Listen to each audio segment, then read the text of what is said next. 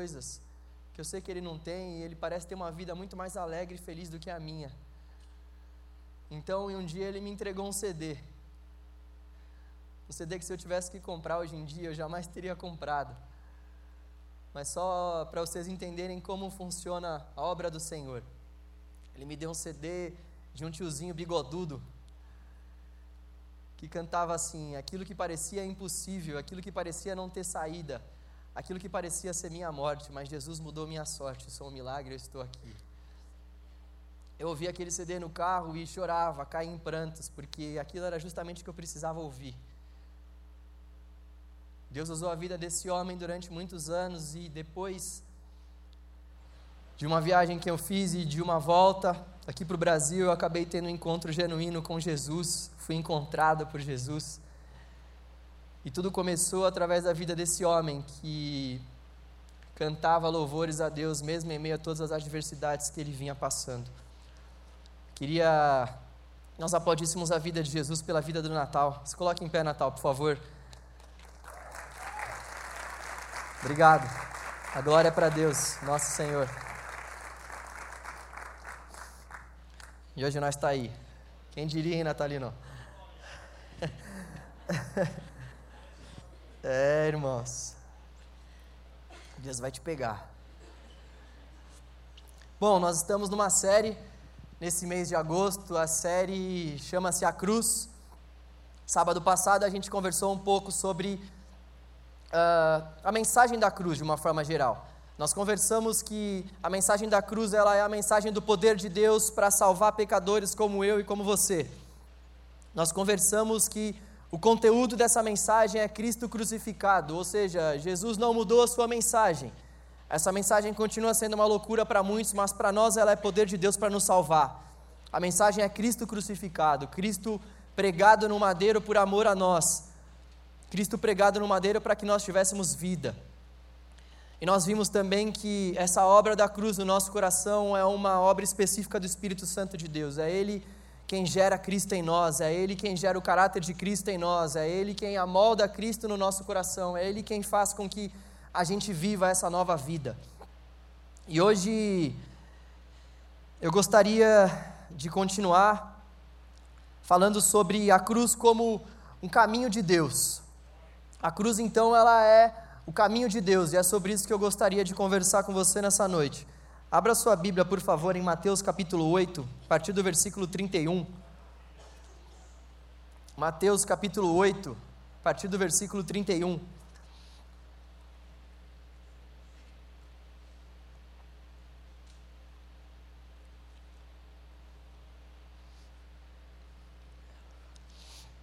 Mateus 8, 31. Perdão, Marcos. Marcos, Marcos 8, 31 é que o texto de Mateus também faz menção a esse mesmo acontecimento. A gente vai lê-lo também, mas não agora. Marcos 8,31, como eu disse desde o começo. Marcos 8,31. Vamos ler a palavra do Senhor. Então ele começou a ensinar-lhes que era necessário que o filho do homem sofresse muitas coisas e fosse rejeitado pelos líderes religiosos, pelos chefes dos sacerdotes e pelos mestres da lei, fosse morto e três dias depois ressuscitasse. Versículo 32. Ele falou claramente a esse respeito. Então Pedro, chamando-o à parte, começou a repreendê-lo. Jesus, porém, voltou-se olhou para os seus discípulos e repreendeu Pedro, dizendo: Para trás de mim, Satanás. Você não pensa nas coisas de Deus, mas nas dos homens. Então ele chamou a multidão e os discípulos e disse: Se alguém quiser acompanhar-me, negue-se a si mesmo, tome a sua cruz e siga-me. Pois quem quiser salvar a sua vida, a perderá. Mas quem perder a vida por minha causa e pelo evangelho, a salvará. Versículo 36: Pois que adianta o homem ganhar o mundo inteiro e perder a sua alma? Ou o que o homem poderia dar em troca de sua alma? Se alguém se envergonhar de mim e das minhas palavras nessa geração adúltera e pecadora, o filho do homem se envergonhará dele quando vier na glória de seu Pai com seus santos anjos. Vamos orar mais uma vez ao Senhor. Deus, nós estamos diante da Sua palavra e para nós é um privilégio estarmos aqui diante dessa palavra que tem transformado as nossas vidas e diante desse Evangelho, Senhor, que foi revelado a nós com poder para nos salvar, Deus. Obrigado, Senhor, pelo Seu Evangelho. Pai, nós queremos que a Sua palavra possa penetrar as juntas e as medulas do nosso interior, Senhor, como somente ela consegue fazer. Nós desejamos isso nessa noite, para a glória de Deus. Nós desejamos isso nessa noite, para a glória, Senhor, de Jesus Cristo, nosso Salvador. Nós desejamos, Pai, que a Sua palavra entre no nosso coração como uma flecha, como uma lança, Senhor, que fere a nossa alma, Senhor, que fere, Senhor, o nosso ser, Pai, mas que muda a nossa mente, que muda o nosso coração e que muda, Senhor, o nosso estilo de vida. É isso que nós desejamos, Deus. Tudo para que a glória seja para o Senhor somente. Em nome de Cristo, amém. Bom, vamos lá. Começo da nossa vida cristã é tudo muito lindo e maravilhoso, né? Começo da nossa vida cristã é uma maravilha. A gente busca o Senhor em todo tempo, a gente sente aquele tal de primeiro amor, a gente tem vontade de buscar o Senhor em tudo quanto é momento do nosso dia, a gente não vê a hora de chegar em casa ou de ter um tempo para que a gente possa dedicar ao Senhor. É tudo, tudo muito maravilhoso quando a gente é convertido a Jesus, quando a gente tem os nossos olhos destampados pelo Espírito Santo de Deus, é uma maravilha. Só que, porém, com o passar do tempo, a gente vai passando por algumas situações, a gente vai vivendo algumas situações e a gente começa a entender que servir a Jesus tem algumas consequências. A gente começa a entender que servir a Jesus não é um rio de mil maravilhas. A gente começa a entender que seguir a Cristo tem algumas consequências. E a principal, ou melhor, uma das principais consequências é que quando a gente realmente decide seguir a Jesus, a gente se dá conta de que nós temos que carregar uma cruz. A gente se dá conta de que nós temos uma cruz para carregar. Eu não digo uma cruz no pescoço ou uma cruz no punho ou uma cruz tatuada, eu falo sobre uma cruz que para nós vai ser um estilo de vida. Eu falo da cruz como sendo para nós uma marca de vida, como sendo para nós um estilo de viver a vida. E talvez você possa dizer: Poxa, mas Jesus já não levou a minha cruz? Não, Jesus levou a cruz dele. Jesus levou a cruz que Deus havia destinado a ele. Jesus cumpriu fielmente com o propósito que Deus havia dado a ele. Nós temos uma cruz para carregar e a nossa cruz não é a mesma cruz de Jesus. Eu não sei se você veio aqui nessa noite esperando um outro tipo de palavra, mas a verdade que esse texto que nós lemos nos apresenta é que Deus nos chama para que a gente possa carregar a cruz. Deus nos chama para que nós sejamos carregadores de cruz. Deus nos chama para que a gente possa segui-lo, mas não é essa maravilha toda que a gente acha que é muitas vezes. Nós precisamos carregar uma cruz. A cruz de Jesus era morrer pelos pecados da humanidade. Essa era a cruz que Deus havia destinado a ele, morrer pelos pecados de toda a raça humana. A pergunta que eu espero que fique clara para nós nessa noite é: qual é a minha e qual é a sua cruz? Qual é a nossa cruz? A cruz de Jesus era aquela morrer pelos pecados da humanidade para que nós tivéssemos vida. Nós temos uma cruz para carregar. Qual é a nossa cruz? Qual é a minha cruz? Qual é a sua cruz? Qual é a cruz que nós devemos carregar? Esse texto vai nos trazer pelo menos três notícias acerca desse, desse caminho de Deus que é a cruz. Primeira notícia é que o caminho da cruz é um caminho de sofrimento. O caminho da cruz é um caminho de sofrimento. A partir do versículo 31, Marcos vai dizer algo para a gente precioso. Ele vai falar o seguinte: você não precisa abrir, caso você queira, fique à vontade. Mas o que Marcos vai dizer é o seguinte: então ele começou a ensinar-lhes, repare, então ele começou, ou seja, ele não havia feito isso antes ainda, ele começou. Ele começou a ensinar-lhes que era necessário que o filho do homem sofresse muitas coisas e fosse rejeitado pelos líderes religiosos pelos chefes dos sacerdotes, pelos mestres da lei, fosse morto e três dias depois ressuscitasse. O que é interessante é que estava tudo bem até aqui. Jesus havia curado muitas pessoas já até aqui, Jesus havia multiplicado pães e peixes, Jesus já havia andado sobre as águas. No entanto, Jesus inaugura um novo tempo para a vida daqueles discípulos, um tempo onde ele iria começar a falar das coisas que ele iria sofrer. Por isso que esse texto vai dizer que ele começou a falar sobre isso, ele começou a dar uma ênfase no ensino dele, aquilo que haveria de acontecer com ele mesmo. Então ele começou a falar para os seus discípulos que ele teria que sofrer muitas coisas.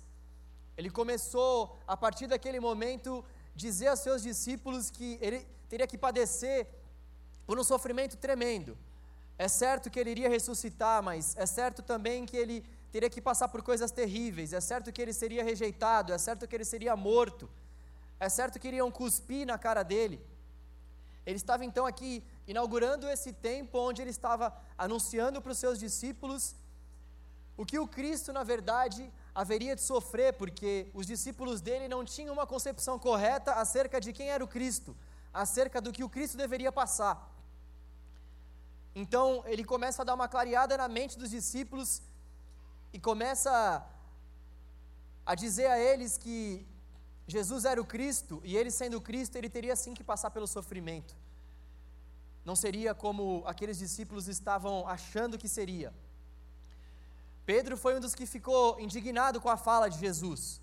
Não, Senhor, está amarrado, está tá repreendido, o Senhor não vai passar por todo esse sofrimento, jamais. Pedro pensou como muitas pessoas pensam hoje em dia: nós não devemos sofrer. Senhor, o Senhor não merece isso, o Senhor merece ser feliz.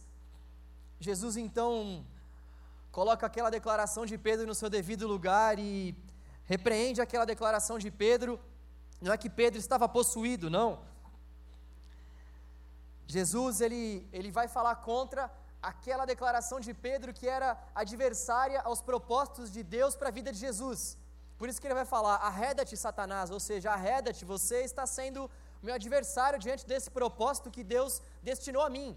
Arreda-te, porque você está pensando nas coisas dos homens, não nas coisas de Deus. Os homens pensam que nós não precisamos sofrer, os homens pensam que a nossa vida muitas vezes vai ser regada à sombra e água fresca. No entanto, o que Deus tem preparado para mim é o sofrimento. O que Deus tem preparado para mim é o sofrimento. Por isso, Pedro, segura. Segura.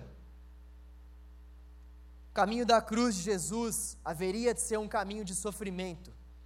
O caminho da cruz de Jesus haveria de ser um caminho de intenso sofrimento. O meu e o seu caminho também. Nada mudou. Nada mudou.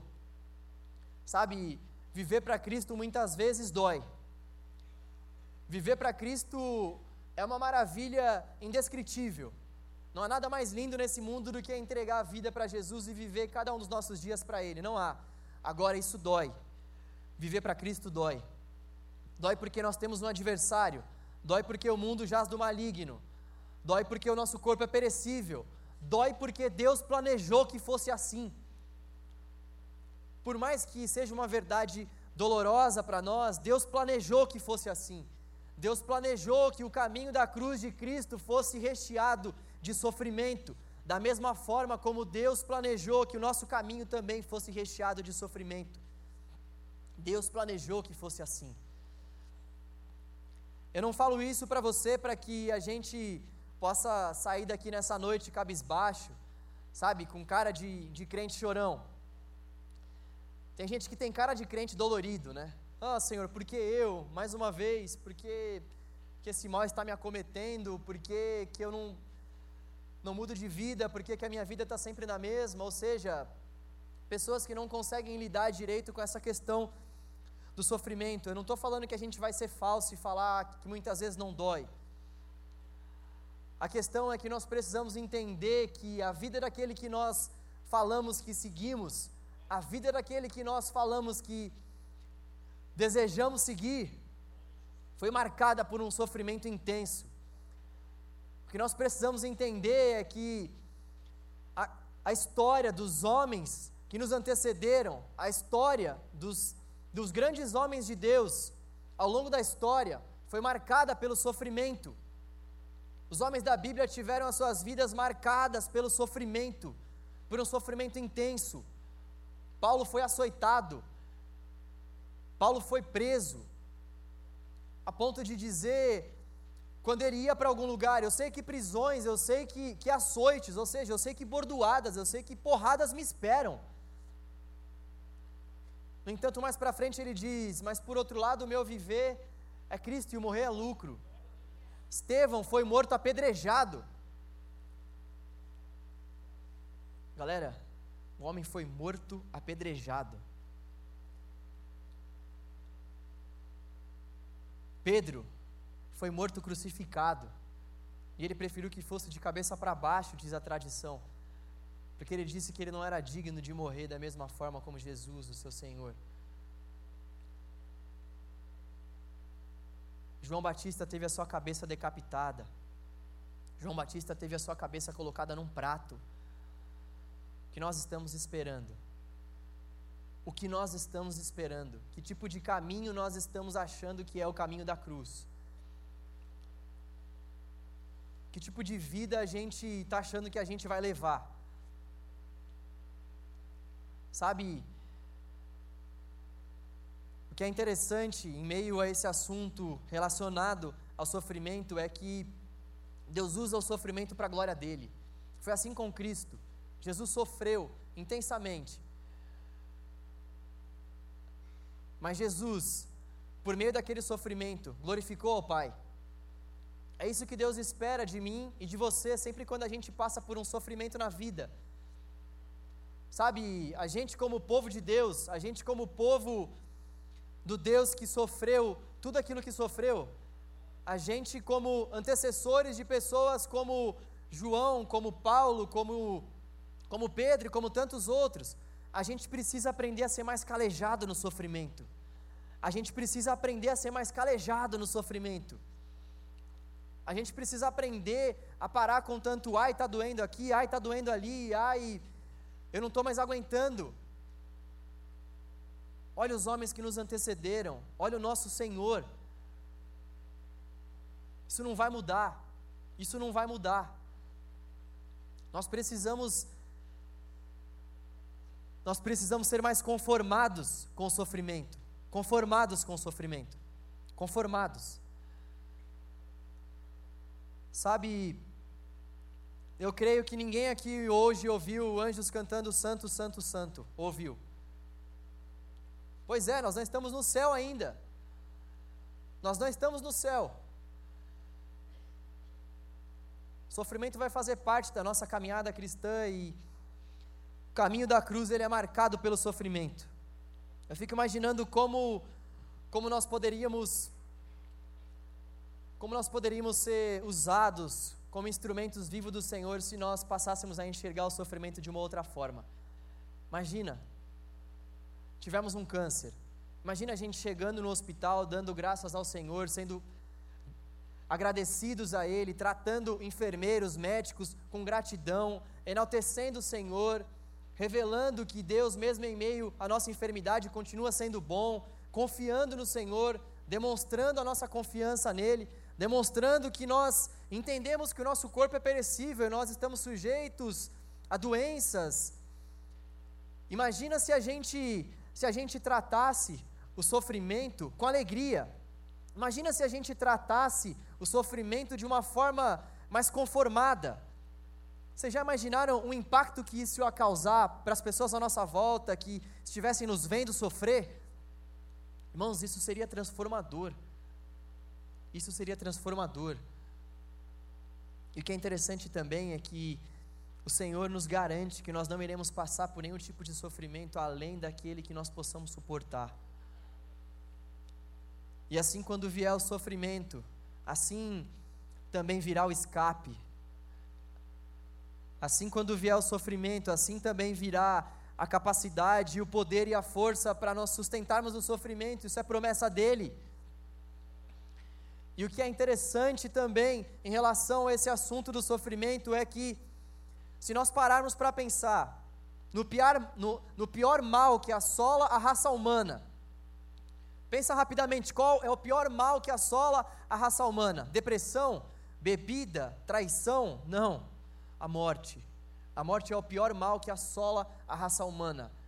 A morte é aquilo que cientistas, que estudiosos tentam buscar uma solução, mas não conseguem e não vão conseguir, porque o único que deu uma resolução para a morte foi Jesus.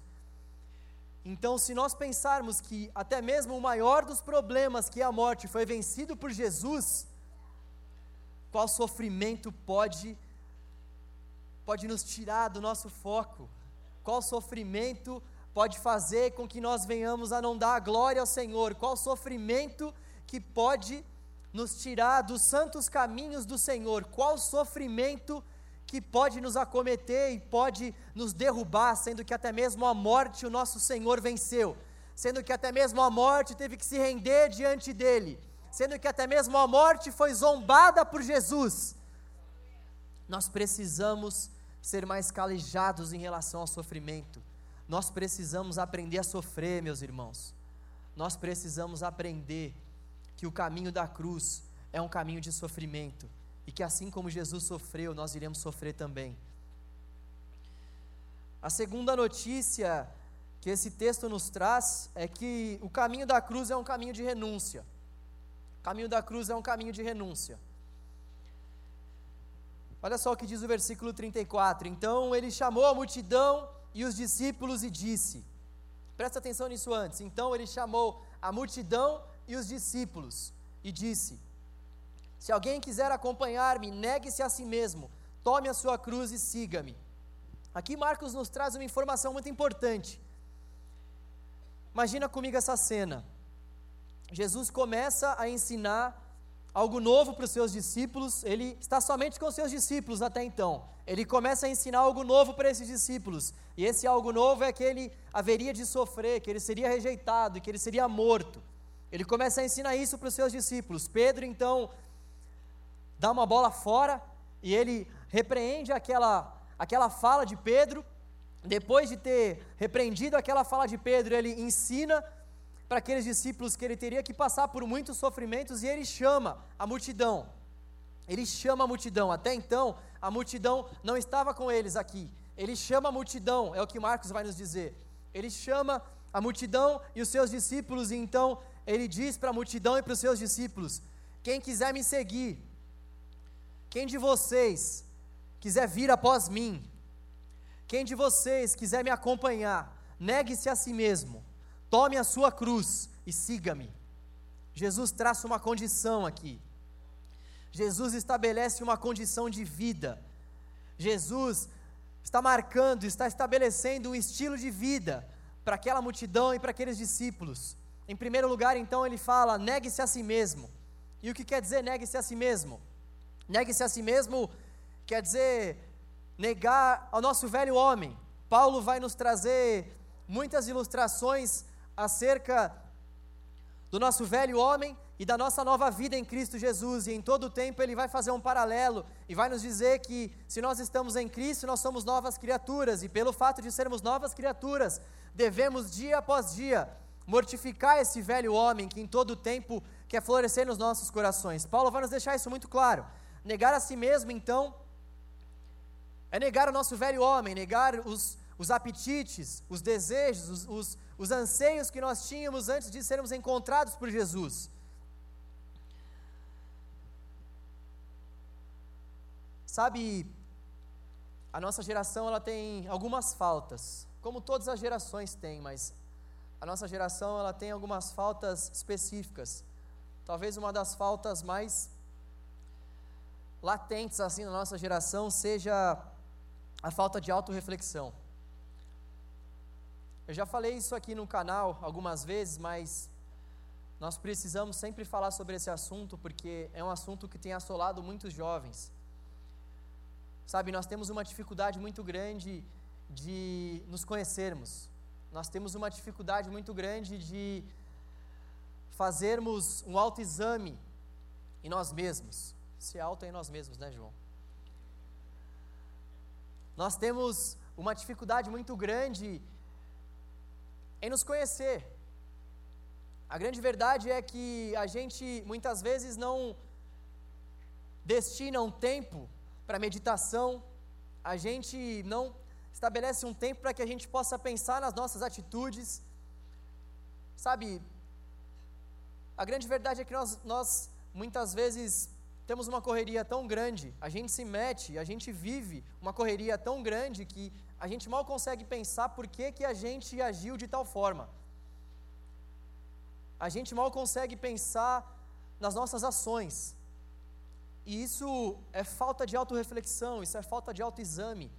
Se nós realmente destinássemos um tempo maior no nosso dia, se nós tivéssemos essa, essa educação, se nós tivéssemos essa rotina de dia após dia, nos examinarmos, perguntarmos para nós mesmos o porquê que a gente está tomando a situação X, Y, Z, analisar por que, que a gente tomou tal situação e ver, poxa vida, por que, que eu fiquei nervoso com essa pessoa quando eu tomei essa situação? Autoexame, autorreflexão. Por que, que eu fiquei bravo quando aquela pessoa me falou isso? Autoexame, autorreflexão. Por que, que quando eu passo por aquele lugar eu fico diferente? Autoexame, autorreflexão. Nós precisamos em todo tempo fazer isso, alicerçado sempre na Escritura de Deus, não é o meditar pelo meditar, é, é o meditar, é o prescrutar o nosso coração, ou melhor, deixar com que o Espírito Santo sonde o nosso coração, veja onde nós há algum caminho mal e nos guie pelo caminho da verdade. O que Davi está nos falando é que nós precisamos realmente fazer esse autoexame, como nós iremos sondar o nosso coração se a gente nem para para pensar nos assuntos que estão permeando no nosso coração? E essa é uma falta muito importante, porque quando a gente não para para pensar nas nossas atitudes, a gente muitas vezes faz sem pensar. E quando a gente faz sem pensar, a gente acaba fazendo besteira pra caramba. A grande questão é que não há como a gente negar a si mesmo se a gente não se conhecer. Como a gente vai negar a nós mesmos sendo que a gente não se conhece? Como que nós iremos seguir a Jesus e negar a nós mesmos, sendo que a gente nem se dá conta do porquê que a gente age da maneira X, Y Z?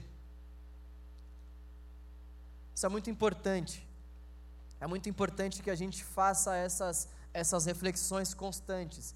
É muito importante que a gente destine um tempo razoável do nosso dia para que a gente possa ouvir o Espírito Santo de Deus sussurrando aos nossos corações quais são os pecados que nós precisamos largar.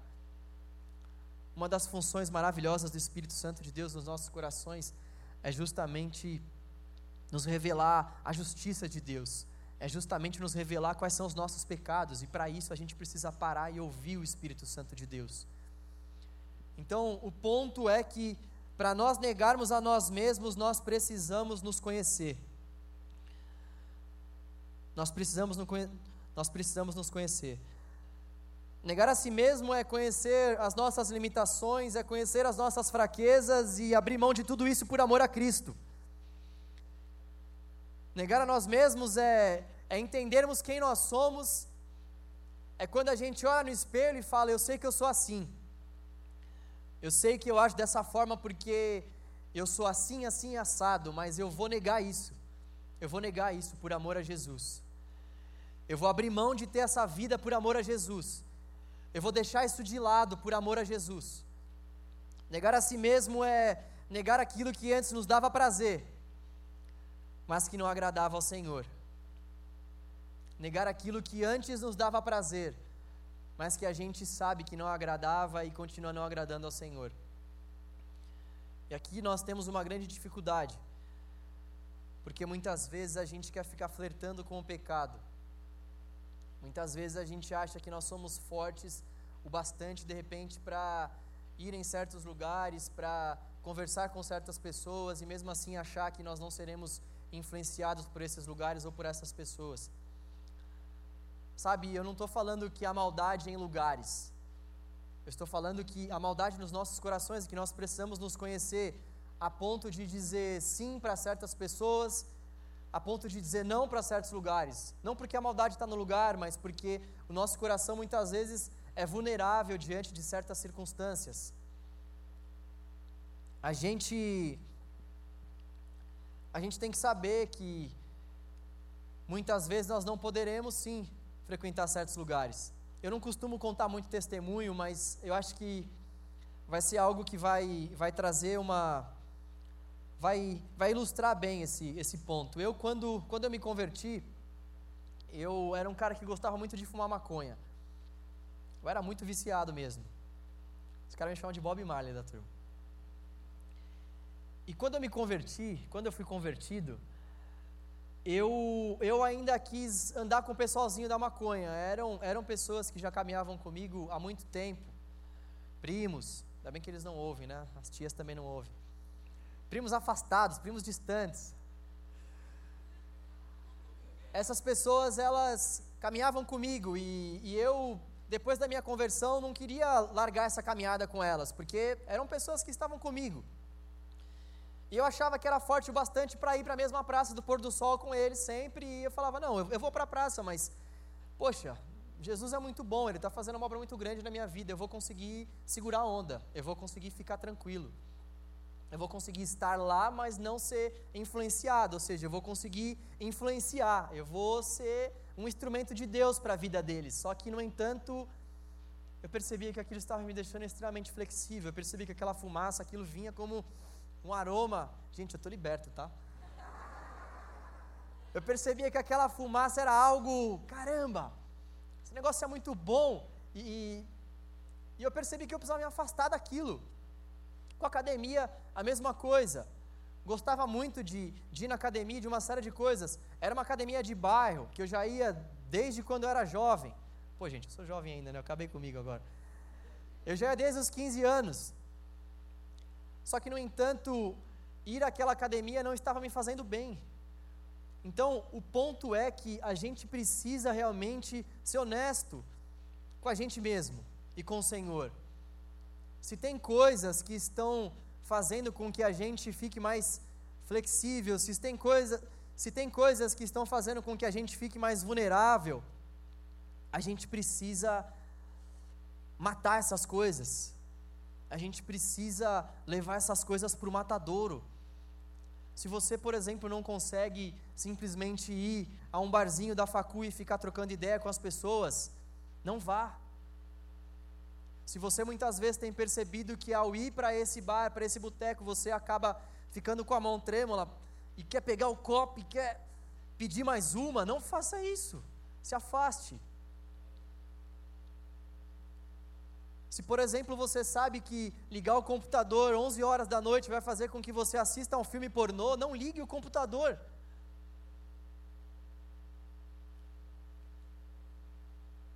Se você sabe que assistir aquela blogueira faz com que você tenha uma inveja do caramba das pessoas que estão à sua volta e deseje ter, deseja ter a vida daquela blogueira, para de seguir essa mulher. A grande verdade é que nós precisamos realmente nos conhecer e nós precisamos dessa honestidade a ponto de chegar para Jesus e falar: Senhor, disso daqui eu vou abrir mão, disso daqui eu vou me negar isso não tem como conciliar, isso daqui vai fazer com que eu peque, isso daqui vai fazer com que eu caia, isso daqui vai fazer com que a minha vida não seja santificada pelo Senhor, isso daqui vai fazer com que os meus caminhos a serem percorridos não sejam os caminhos que o Senhor tem para mim, isso aqui vai me fazer cair. A gente precisa parar de ficar flertando com o pecado muitas vezes e ter essa coragem de dizer basta, basta, basta, basta. Basta, não tem como ir para essa festa da facul, basta. Não tem como me manter santo nesse lugar, basta. Chega. Então, quando a gente realmente se conhece, quando a gente faz essas autos, auto-reflexões, e quando a gente chega a um conhecimento razoável acerca de nós mesmos, a gente começa a ter aquela maturidade de dizer não para certas coisas e de dizer sim para outras. E aí então a gente consegue negar a nós mesmos. E depois de ter, sabe, depois da gente ter se negado, Jesus ainda vem com mais uma condição: tomar a cruz. Esse tomar a cruz é muito forte. As pessoas daquela época sabiam bem o, qual, qual o significado desse tomar a cruz. Tomar a cruz era era tomar a própria morte, não somente isso, tomar a cruz era perder a honra, porque as pessoas que morriam na cruz naquela época, elas não tinham somente as suas vidas tiradas, mas elas tinham a sua honra tirada também. Morrer na cruz naquela época era algo totalmente desonroso. A figura aqui é, é como se, se um homem condenado tivesse que ir arrastando a sua cruz até o lugar da sua execução. Imagina, olha só, presta atenção no que Jesus está falando para a gente tomar. Jesus está fazendo uma comparação com um homem condenado que tem que tomar a sua cruz e tem que levar a sua cruz até o lugar da sua própria execução.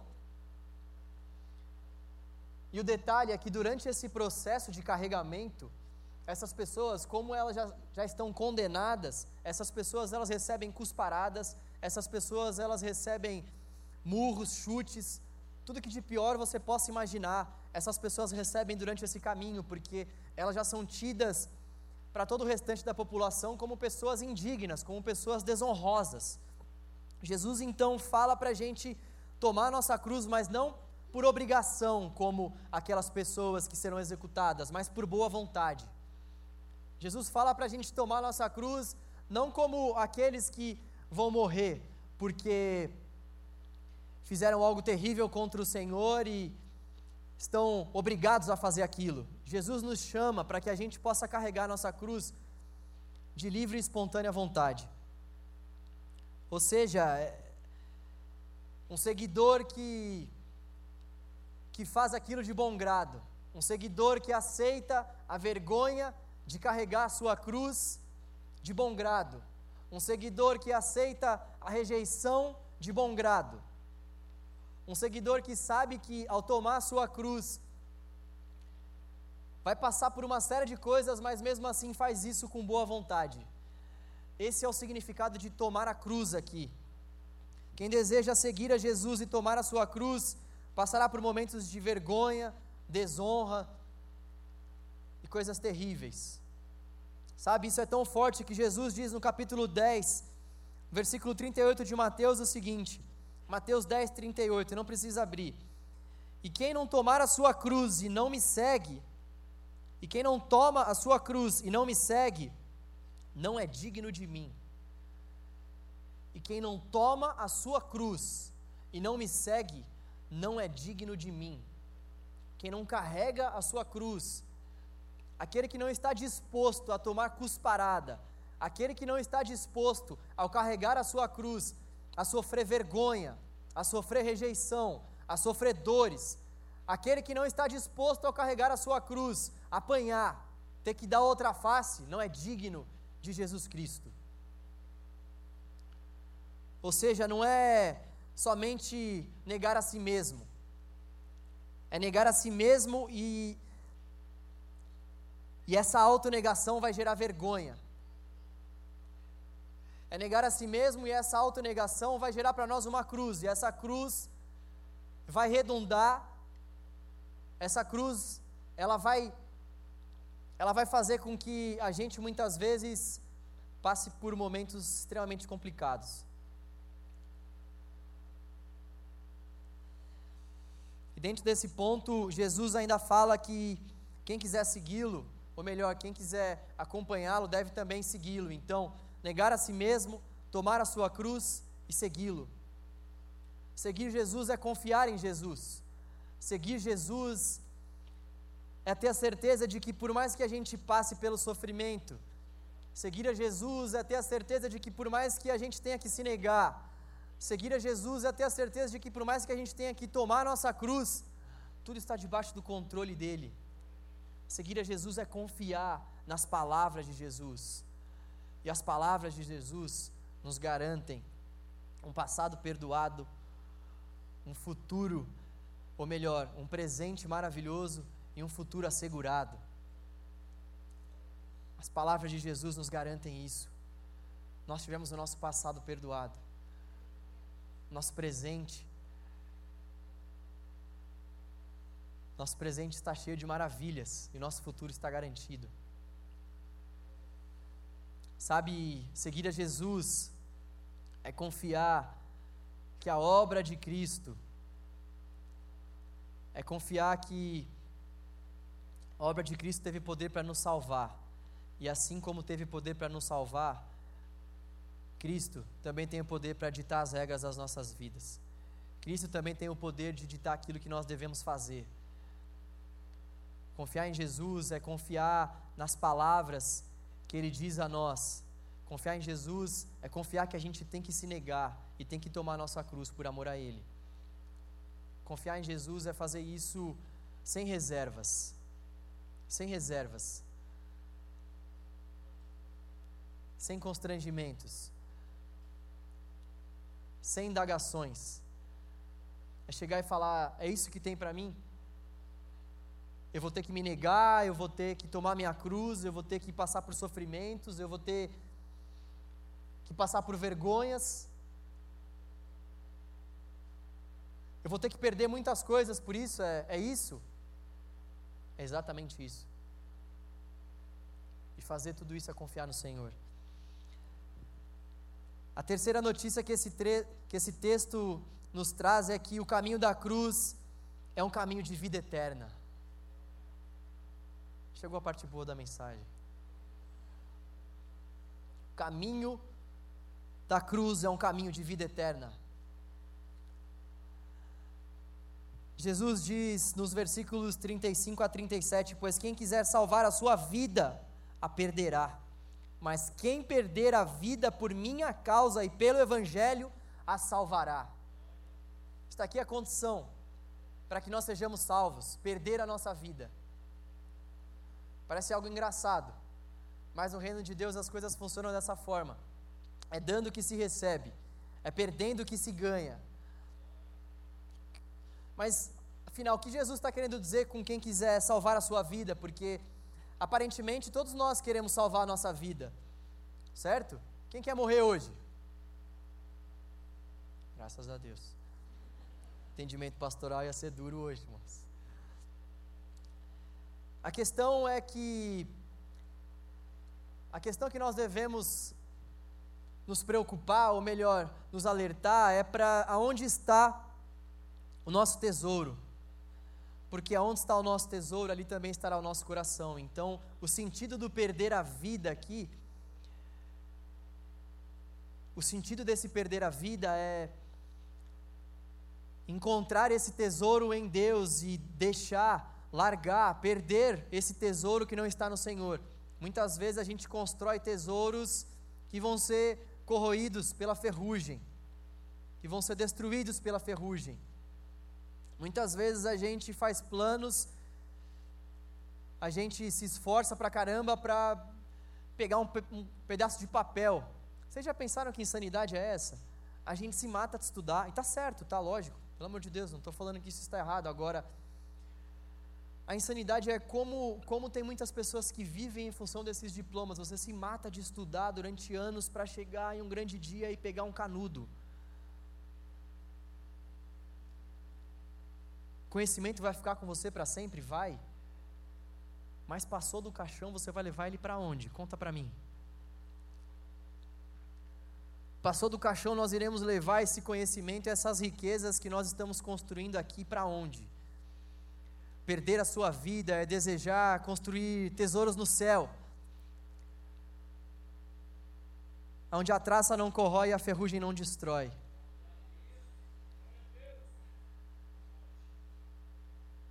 Sabe, C.S. Lewis tem uma frase muito interessante. Ele diz: Morra antes de morrer, não haverá chance depois. Morra antes de morrer, não haverá chance depois. Tempo de nós morrermos para esse mundo e para nós mesmos é agora.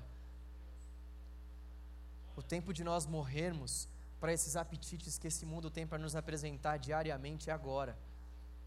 Jesus requer de nós uma devoção absoluta. Jesus requer de nós uma devoção absoluta. Não há Jesus e mais alguém. Não há espaço para mais Jesus. Não há espaço para Jesus e mais alguém no nosso coração. É Jesus e somente Jesus. Não há como no nosso coração habitar o Espírito Santo de Deus e o Espírito Santo da contenda, da destruição, da maledicência. Ou habita o Espírito Santo de Deus, ou habita o Espírito desse mundo. O caminho da cruz é um caminho de vida, porque somente o caminho da cruz nos salva. Somente o caminho da cruz nos salva. E o caminho da cruz é o caminho da porta estreita. Eu sei que muitas vezes nós não temos ouvido esse tipo de mensagem nas igrejas, e é uma pena, porque, na minha opinião, é por conta da falta do verdadeiro evangelho que nós estamos vivendo esse evangelho que a gente vê aí pelas televisões e entre outros lugares. A verdade do evangelho é: a porta para se entrar no reino de Deus é estreita. A porta larga é a porta que o mundo nos oferece. Larga é a porta que conduz à perdição. Estreita é a porta do caminho da salvação de Jesus. Estreita é essa porta do caminho da cruz. O caminho da cruz nos leva à salvação, mas a porta é estreita. A porta é estreita. A porta não vai ser alargada dependendo da cultura ou dependendo da geração. A porta vai ser para sempre estreita, porque nós precisamos morrer para nós mesmos, para que nós venhamos ter a vida de Cristo. O princípio é simples. A gente morre para nós mesmos e a gente ganha uma nova vida em Cristo Jesus. A gente mata os nossos desejos carnais e recebemos um espírito novo, o Espírito de Deus. A gente se abstém dos prazeres desse mundo, muitos deles que nos levam a pecar contra o Senhor, e herdamos a vida eterna ao lado dele. Esse é o princípio da palavra, esse é o princípio do Evangelho, essa é a forma como nós devemos caminhar. Marcos, um pouco mais para frente, no capítulo 10, versículo 38, nos diz algo tremendo. Então Pedro começou a dizer-lhe: Nós deixamos tudo para seguir-te. Respondeu Jesus: Digo-lhes a verdade: ninguém que tenha deixado casa, irmãos, irmãs, mãe, pai, filhos ou campos, por causa de mim e do Evangelho, deixará de receber cem vezes mais, já no tempo presente, casa, irmãos, irmãs, mães, filhos e campos, e com eles perseguição, e na era futura, a vida eterna. Contudo, muitos primeiros serão últimos e os últimos serão os primeiros. Jesus está garantindo aqui para os seus discípulos que se nós negarmos a nós mesmos, tomarmos a nossa cruz, se nós deixarmos, se for preciso, pai, mãe, tio, tia, emprego, aquilo que Jesus nos pedir, se nós formos obedientes a Ele, nós herdaremos a vida eterna não por conta dos nossos próprios esforços, pela graça dele, mediante a obra e o sacrifício de Jesus Cristo. Nós não temos parcela alguma nesse primeiro processo da nossa salvação. O primeiro processo da salvação, tá, é ato de Deus. É ato de Deus, é bondade de Deus em desejar redimir pecadores como eu e como você. O segundo processo da salvação é a santificação. E nesse processo nós precisamos sim negar a nós mesmos, tomar a nossa cruz e seguir a Jesus. Para concluir, a cruz é o caminho de Deus para mim e para você. A cruz é o caminho de Deus para mim e para você. Que Deus tem preparado para nós é uma vida de sofrimento, é uma vida de renúncia e é também uma vida eterna ao lado dele. Eu comecei a mensagem perguntando qual a cruz que nós teríamos que carregar? Eu comecei perguntando qual a sua cruz e qual a minha cruz. Qual a cruz? Qual a cruz que Deus tem colocado no nosso caminho para que nós venhamos carregar? Nós precisamos saber disso. Que nós precisamos tomar alguma cruz. Nós não podemos vir com esse papo de que não há cruz para eu tomar. A palavra de Deus é muito clara, nós precisamos tomar a nossa cruz. Se nós precisamos tomar a nossa cruz, qual é a cruz que você tem que tomar? O que, que precisa morrer na sua vida? Em qual área Jesus precisa renascer e o pecado precisa morrer? que precisa ficar claro para nós nessa noite é que a cruz é um caminho de sofrimento, a cruz é um caminho de renúncia, e a cruz é o único caminho que nos leva à vida eterna. Eu gostaria que a gente encerrasse cantando uma canção e depois orasse ao Senhor. E gostaria que a gente cansasse uma que a gente cantasse uma canção que vai nos dizer que nós temos que carregar a nossa cruz.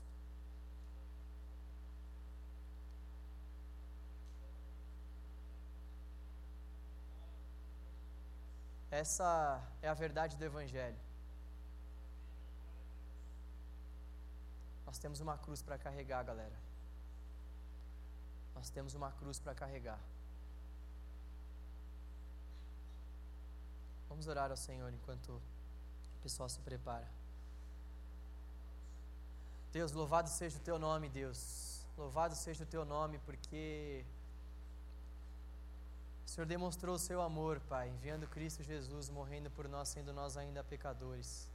O Senhor demonstrou o seu amor por nós, Senhor, entregando Jesus para morrer por nós, sendo nós ainda indignos, infiéis ao Senhor, infiéis à tua palavra. Mesmo assim, o Senhor demonstrou o seu amor, Deus. Somos gratos a Ti, Pai. Senhor, nós queremos. Queremos te pedir perdão, Deus, porque por muitas vezes nós temos negado, Senhor. Nós temos negado a obra da cruz, Deus. Nós temos por muitas vezes, Senhor, te dito não, Senhor. Não, Pai. Não para carregarmos a nossa cruz, não para tomarmos a nossa cruz, não, Senhor, para negarmos a nós mesmos. Perdão, Deus. Quebranta-nos, Senhor, nessa noite, Deus, para que nós venhamos entender, Pai, o que nós precisamos negar. Quebranta-nos nessa noite para que nós venhamos entender aquilo que nós precisamos abrir mão. Quebranta-nos nessa noite para que nós venhamos largar aquilo que está nos afastando do propósito do Senhor, Pai, para que nós venhamos tomar nossa cruz, para que nós venhamos negar a nós mesmos. Ó Senhor, fale conosco por meio do Seu Espírito, Senhor. Sonde os nossos corações, Pai, vê se há em nós algum caminho mal Vê se há algum caminho mal, Pai, nos corações dos teus jovens que estão aqui, das pessoas que estão aqui, Senhor, e conduza-nos pelas veredas eternas e santas do Senhor. Ó Deus, se há algum caminho em nós de morte, Pai, nos livre desses caminhos. Ó Deus, se há algum caminho aqui, Senhor, que tem nos afastado, Pai, de vivermos a, a vontade, Senhor, estabelecida pelo Senhor para nós, nos tire desses caminhos, Pai. Nos tire desses caminhos, nos livre desses atalhos, Senhor. Nós queremos os caminhos que o Senhor tem preparado para nós. Nós queremos o caminho da cruz, nós queremos o caminho do sofrimento, nós queremos o caminho da renúncia, nós queremos o caminho que nos conduzirá à vida eterna. E nós sabemos que esse caminho é estreito, nós sabemos que essa porta é estreita. Nós sabemos, Senhor, que nós haveremos de sofrer perseguições e tribulações por amor ao nome de Jesus, e nós estamos aqui, Deus, te pedindo Capacita-nos, Deus, para que nós então venhamos ter essa vida. Capacita-nos, ó Senhor, para que nós então venhamos viver, Senhor, para a glória de Cristo, padecendo, sofrendo, sendo açoitados, Senhor, mas felizes para a glória de Jesus, plenos, Pai, em Cristo Jesus. Ó Deus, ó Deus, dê-nos essa correta compreensão a respeito do Evangelho do Senhor. Ó Deus.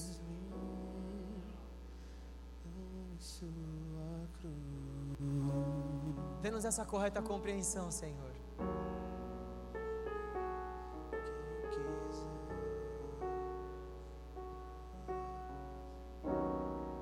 Nós vamos cantar que quem quiser seguir ao Senhor deve tomar a sua cruz. É um louvor antigo. Se você não conhece, preste atenção nessa letra. É, é um resumo da pregação que nós vimos aqui.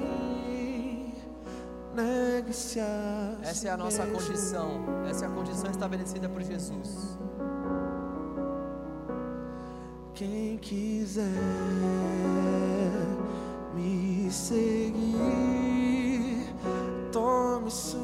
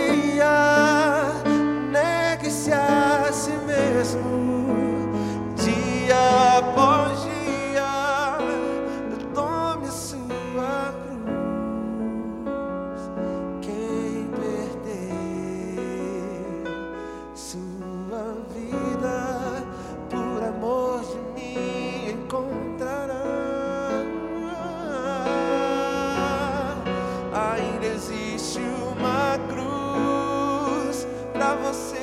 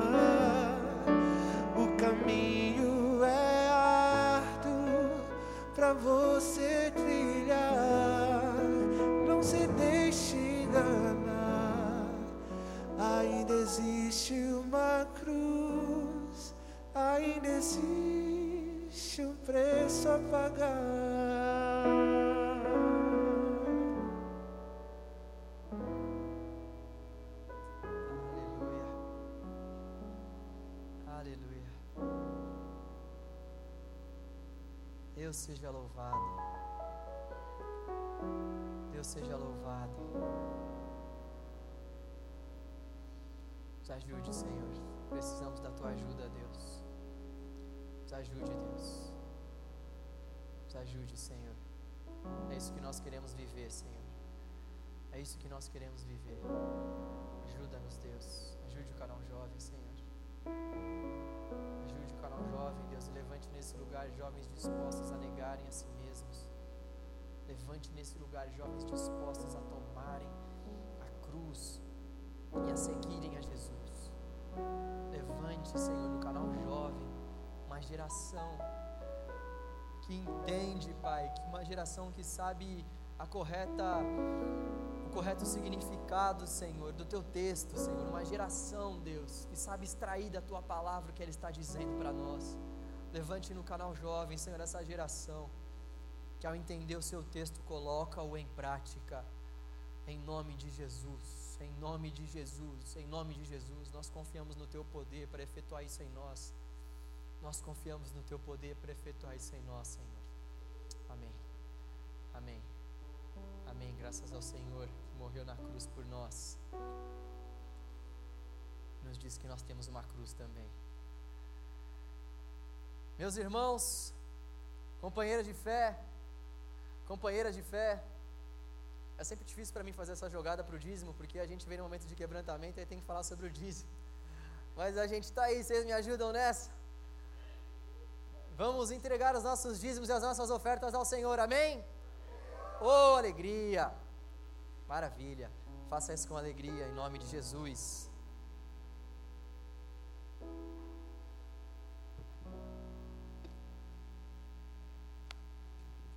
Eis-me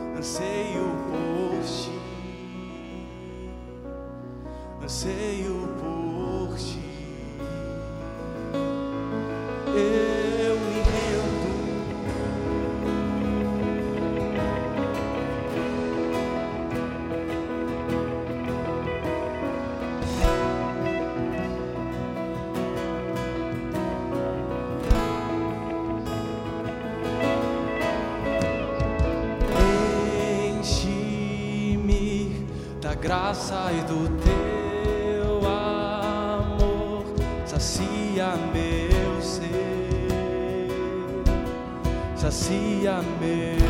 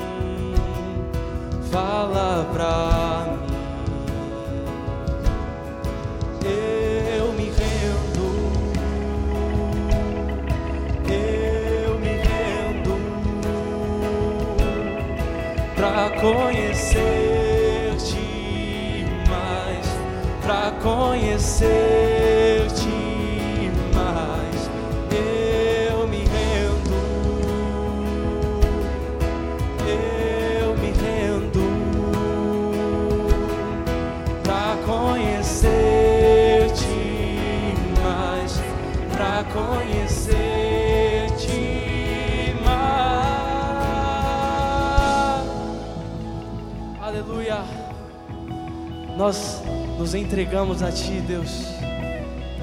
Tudo é teu.